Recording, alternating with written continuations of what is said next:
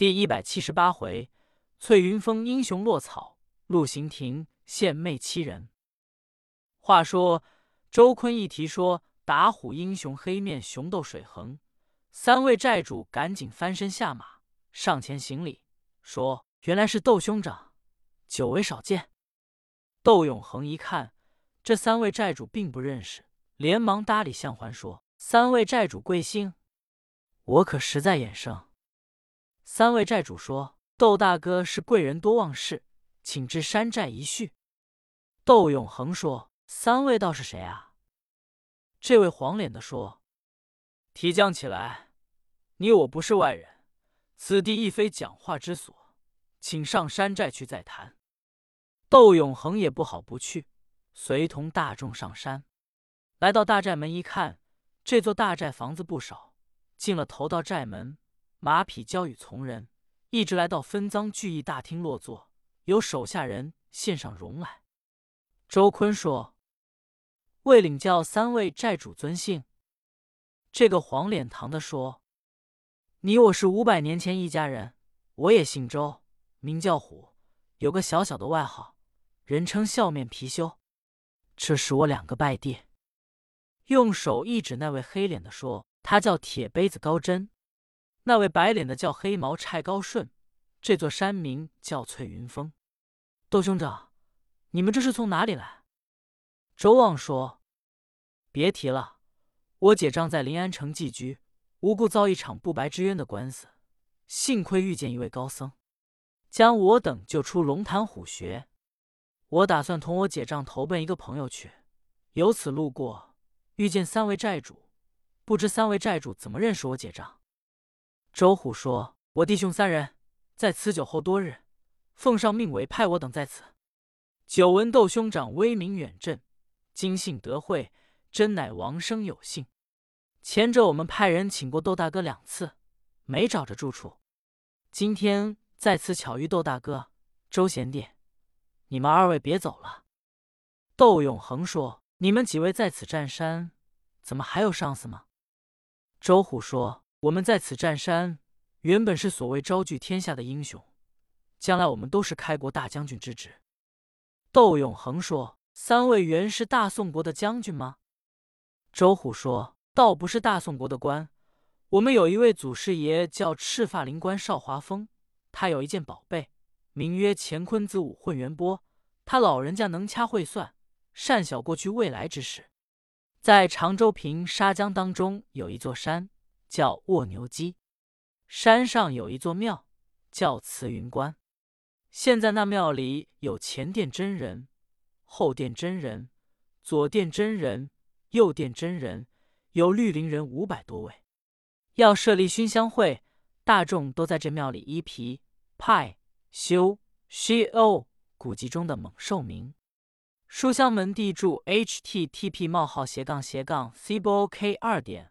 Y e a h 点 net 二 chai chai 原指蝎子一类有毒的动物。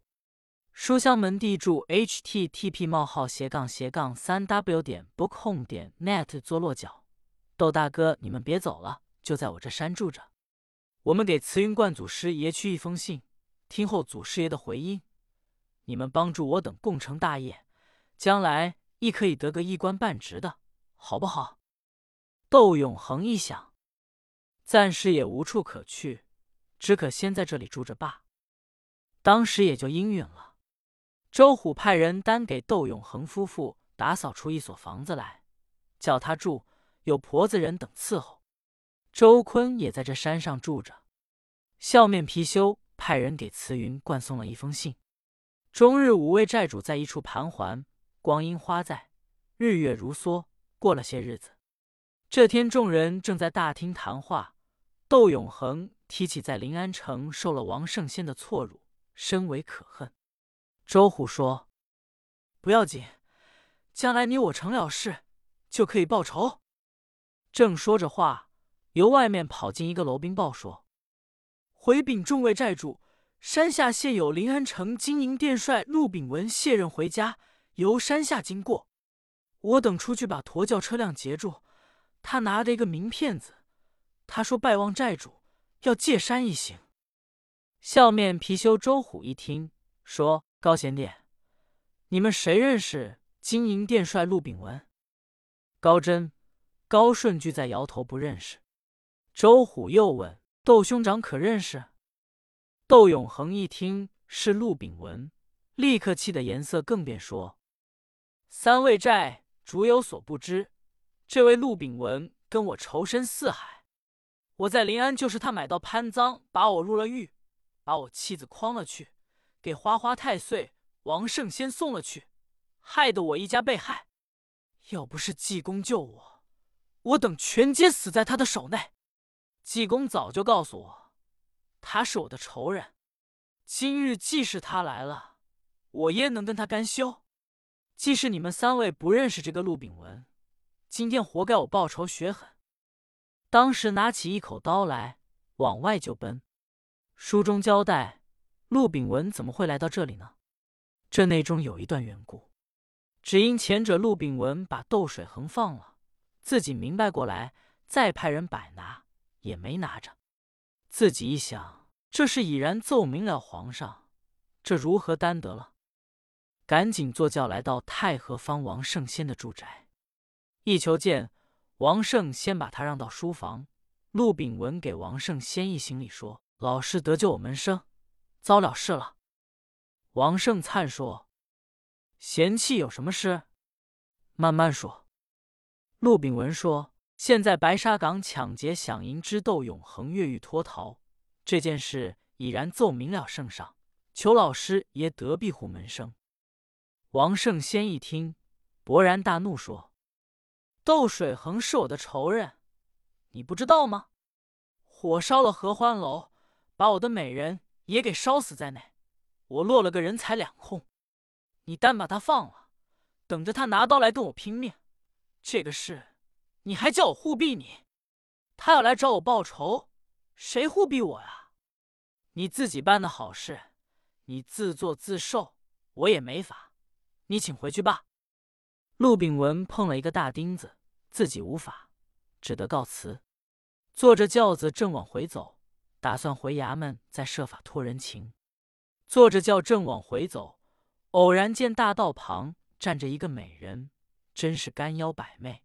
如花似玉，陆炳文偶然心中一动，自己一想，王圣先最爱美人，要求他的事，非得送给他美人，可以买动他的心。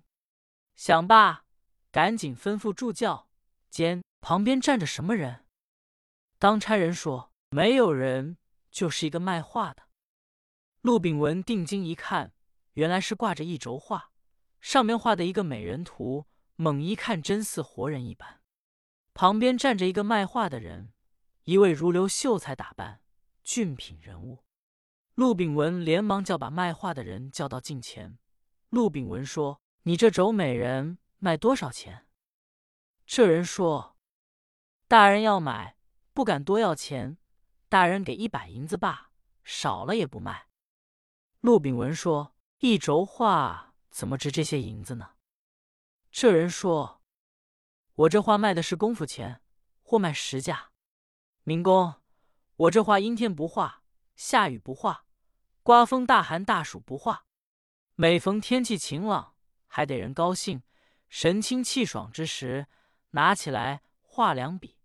微有一点不高兴，就不画。这轴画画了一年多的功夫，才能够有神，故此少了不卖。”陆炳文说：“先生贵姓？”这人说：“我姓梅，双名成玉。”陆炳文说：“你是哪里人士？”梅成玉说：“我原是镇江府人士。”陆炳文说：“你来京何干呢？”梅成玉说：“只因我家中父母双亡，带着小妹来京，有两家亲戚，所谓多有个照应。现在青竹巷二条胡同寄居，我兄妹就以这画画度日。”陆炳文心中一想，每逢画画，必随人五官。看梅成玉，她的相貌清秀，大概她妹妹也许长得好。想罢，说：“先生，你把画卷起来，跟我到衙门去。”梅成玉就拿着画，随同来到金银殿帅衙门，把梅成玉让到书房。陆炳文又问：“先生，你家中共有几口人？”梅成玉说：“就是我兄妹二人。”